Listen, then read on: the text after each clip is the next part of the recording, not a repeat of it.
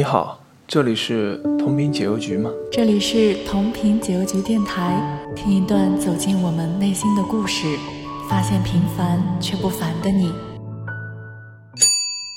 大家好，我是喜悦，洗澡的洗，月亮的月。我呢，从小喜欢看书画画，也喜欢逻辑推理，现在是一名剧本杀编辑。我有一个自己的公众号，叫“喜悦的岛屿”，它的更新十分稳定，大概一年更新一次吧。我第一次玩剧本杀也是从某个公众号开始的。我还记得剧本讲述的故事是一个发生在轮船上的杀人事件。这艘船其实是毒贩集团伪装的运输船，船上藏有大量的毒品。我扮演的角色就是毒贩之一。但我的真实身份其实是一名警方的卧底。因为种种的意外，船上的毒贩老大已经开始怀疑我的身份。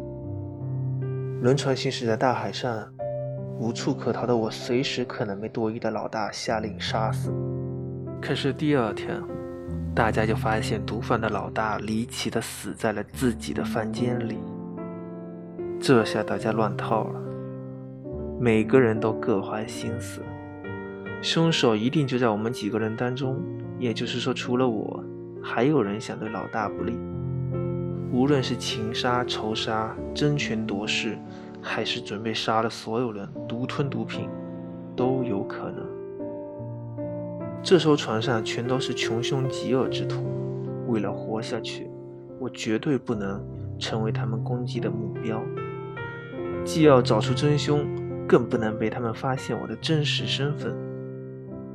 我们通过搜证、检查现场的痕迹、每个人的房间还有尸体的线索，发现了更多可怕的秘密，整个局势更加复杂。为了避免剧透，我就不说细节了。那局游戏我们大概玩了将近三个小时，谈人物关系、分析动机和时间，包括凶手也在利用自己的口才和推理转移视线，最终还是以一票之差被我们成功推了出来。记得那时，我们从早上玩到了半夜，一点儿也不累。不管是游戏中最后关头带领好人推出真凶的成就感，还是扮演凶手误导好人成功逃脱的紧张刺激，都让人兴奋不已。当初我们玩到的线上剧本内容还是比较单一的，文笔也相对粗糙一些。也正是那一天。让我萌生了自己创作剧本的想法。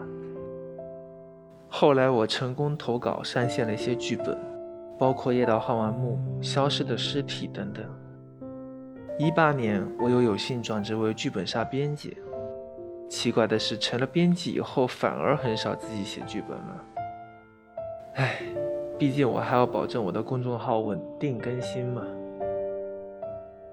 从写作。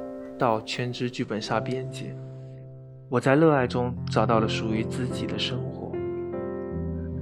在描述剧本杀时，玩家们常常提到“体验感”这个词。每一个剧本的背景故事、角色和情节，甚至是玩法，都是截然不同的。你可能是红极一时的明星大腕，也可能是古堡里狩猎吸血鬼的猎人。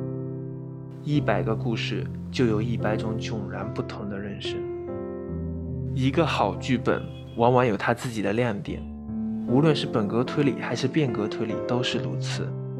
比如剧本设定、世界观和场景足够新颖，人设是否足够有趣，故事和人物的行为逻辑是否合理，背景故事能否自圆其说，案件的动机、手法和勘推如何去设计。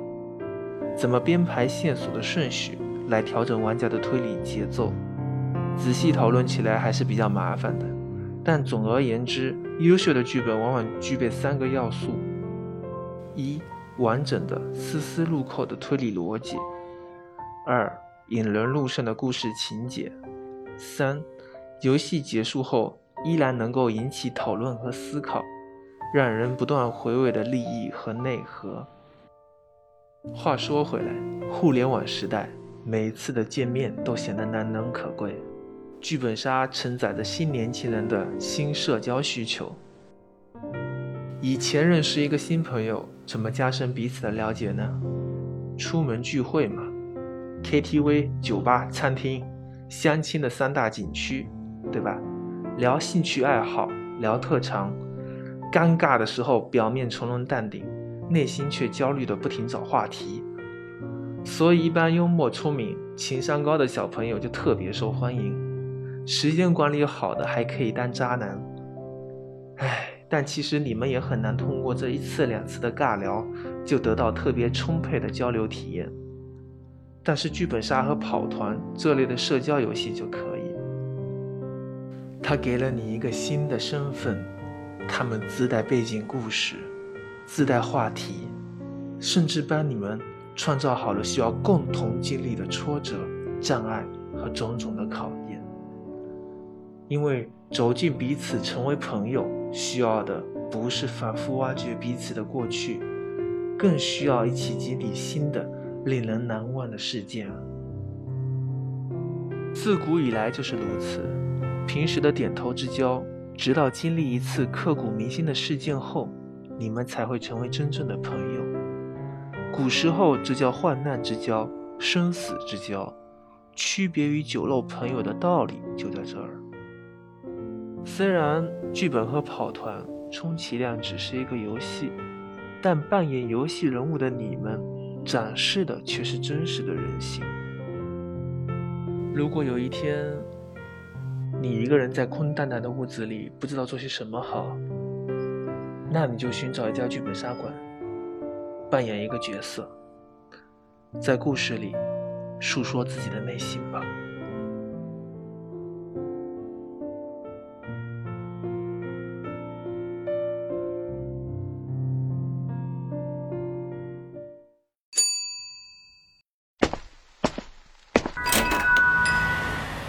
欢迎在评论区与我们互动。如果喜欢的话，请订阅同频解忧局。分享你的精彩故事，我们下期不见不散。